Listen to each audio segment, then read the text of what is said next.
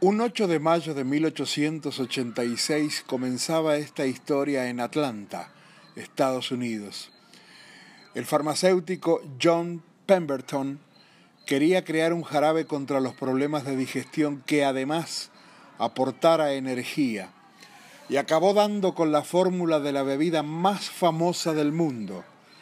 La farmacia Jacobs fue la primera en comercializar el preparado a un precio de 5 centavos el vaso. Vendían unos nueve vasos cada día. Era solo el inicio de una historia de más de 130 años. El contador de la farmacia, Frank Robinson, fue quien ideó la marca y diseñó el logotipo. Simple, tipo de letra Spencer, considerado como el estilo americano por autonomacia. Un guion en el medio, como lo puede hacer un contador. En 1891 se fundó la compañía formada por el también farmacéutico Asa Cadler, su hermano John Cadler y el ya mencionado contador Robinson.